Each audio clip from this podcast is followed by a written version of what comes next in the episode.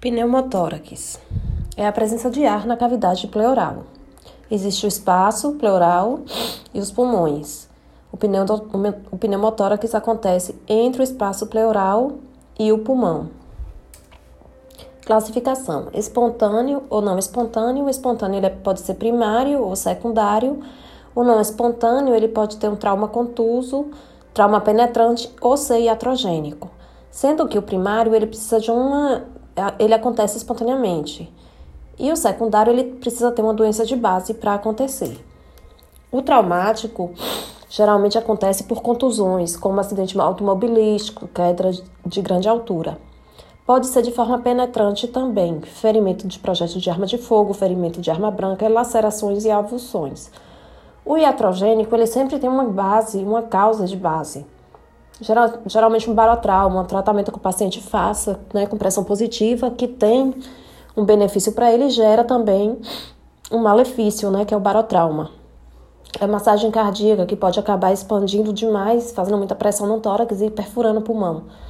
O acesso central também pode ser uma causa iatrogênica, porque pode perfurar o pulmão, toracocentese, biópsia pleural e acupuntura também. Fisiopatologia. Os blebs é uma denominação antiga, né, que a literatura usa para identificar como bolhas, né, de, de ar. Esses blebs, eles ficam de, dentro da cavidade pleural, mas já é uma nomenclatura não muito utilizada. Hoje a gente usa as bolhas subpleurais, né, que são bolhas de ar que ficam abaixo da pleura e que são a causa do que são formadas por causa do pneumotórax.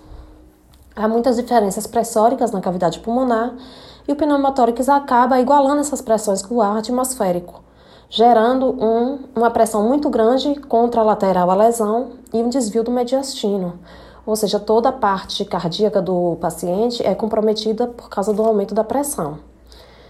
É, a fisiopatologia também indica uma borda cortante das primeiras costelas. Então, quando a gente observa o, o raio-x de tórax, geralmente tem uma costela meio cortada, que é um indicativo também de bolha subpleural. Ele pode acontecer por tendência familiar, ser geneticamente determinado e também pelo tabagismo. O quadro clínico, 15% é assintomático, tem os oligossintomáticos, que são aqueles pacientes que é, cursam com sintomatologia mais branda, dor pleurítica, dispneia, choque circulatório.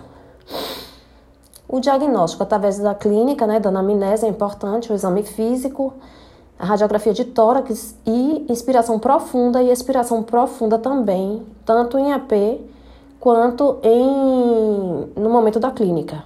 E a tomografia de tórax também, porque mostra as lesões em tipo vidro fosco, que dá indicativo que é uma lesão subpleural. A anamnese a gente vai investigar também o início dos sintomas para fazer uma relação de causa e efeito com a, com a patologia.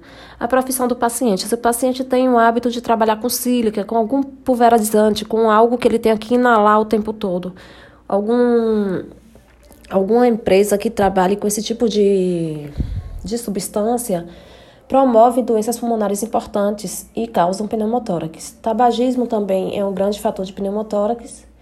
E observar se esse paciente ele tem história prévia de pneumotórax, porque pode ser recidivante. Associadas ao pneumotórax pode ter várias doenças depeocíticas, hipercapneicas, doenças de base como pneumonias, que pode estar relacionada com um possível pneumotórax. O exame físico. A expensão é bem importante, né? Geralmente acontece nos homens menor que 40 anos, magros e longilíneos. Geralmente eles têm um, um fenótipo mesmo de uma pessoa bem magra, longilínea, com a caixa torácica bastante reduzida. E nesse, nessa inspeção, a gente depois vai partir para a ausculta, que vai ter a diminuição do murmúrio vesicular, porque tem uma pressão é, diferenciada lá dentro da pleura, então, esse paciente ele cursa com dispneia e cursa com diminuição do volume corrente. Então, isso aí ocasiona o quê? Uma diminuição do murmúrio vesicular, que é o fluxo de ar entrando e saindo. O fremento vocal é diminuído e o tipanismo. Aqui tem uma lesão de pneumotórax com desvio do mediastino, onde é bem observado a, a, a mancha branca, tá? Contralateral, o espaço pleural super reduzido E o, a espícula da, da borda da costela, né? Aparece bem aqui, como se fosse uma fratura, indicando mesmo uma bolha subpleural. Na tomografia aparecem as lesões, né? Em vidro fosco, tá? A indicação terapêutica, né? Sempre a gente vai pensar em diminuir os sintomas, né? Trazendo esse paciente cada vez mais para uma acomodação para a parte fisiológica, impedir as possíveis complicações, como, como TVP, ou então que esse paciente venha desenvolver algumas pneumonias, evitar recidivas. Levar em conta a intensidade e duração dos sintomas para traçar um plano terapêutico eficiente, né? Observar se esse paciente tem alguma doença de base subjacente e atividade profissional.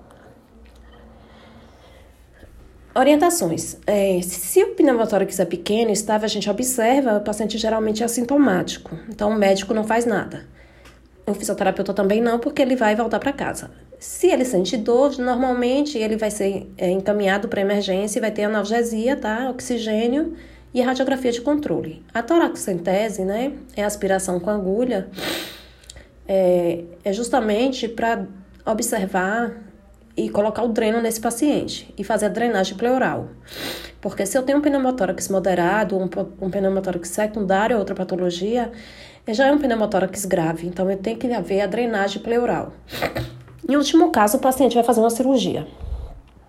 O pneumotórax espontâneo leva a uma estabilidade hemodinâmica bilateral e possivelmente um dreno de tórax. O dreno com selo d'água, onde esse dreno vai equiparar as pressões tá, intratorácicas, onde esse paciente vai poder drenar o, o líquido que está nesse pulmão. As condutas terapêuticas, né? Exercícios responsivos são importantes, espirometria de incentivo, mas sempre se o pneumotórax for drenado, tá? Se o pneumotórax não estiver drenado, o terapeuta não pode fazer nada, porque ocorre um risco de lesão muito maior nesse pulmão. Os objetivos, né? Expansão pulmonar, fechamento da fístula pleurobrônquica, né? Que é a abertura que acontece entre a pleura e o brônquio, tá? É uma abertura, a gente chama fístula pleurobrônquica. Posicionamento Fowler, né? A partir de 30 graus. Decúbito lateral. No pulmão acometido sempre vai ser pro lado do decúbito, tá? E o dependente, que é o mais aerado, a gente tenta colocar como dependente verificar, né? Se o pneumotórax está perpetuando, né? A gente pede aspiração máxima e a tosse.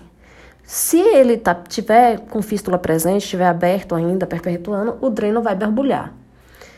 Super contraindicado o CEPAP e o BIPAP, tá? Porque a fístula pleural fica sendo distendida e permanece sem fechar. Obrigada.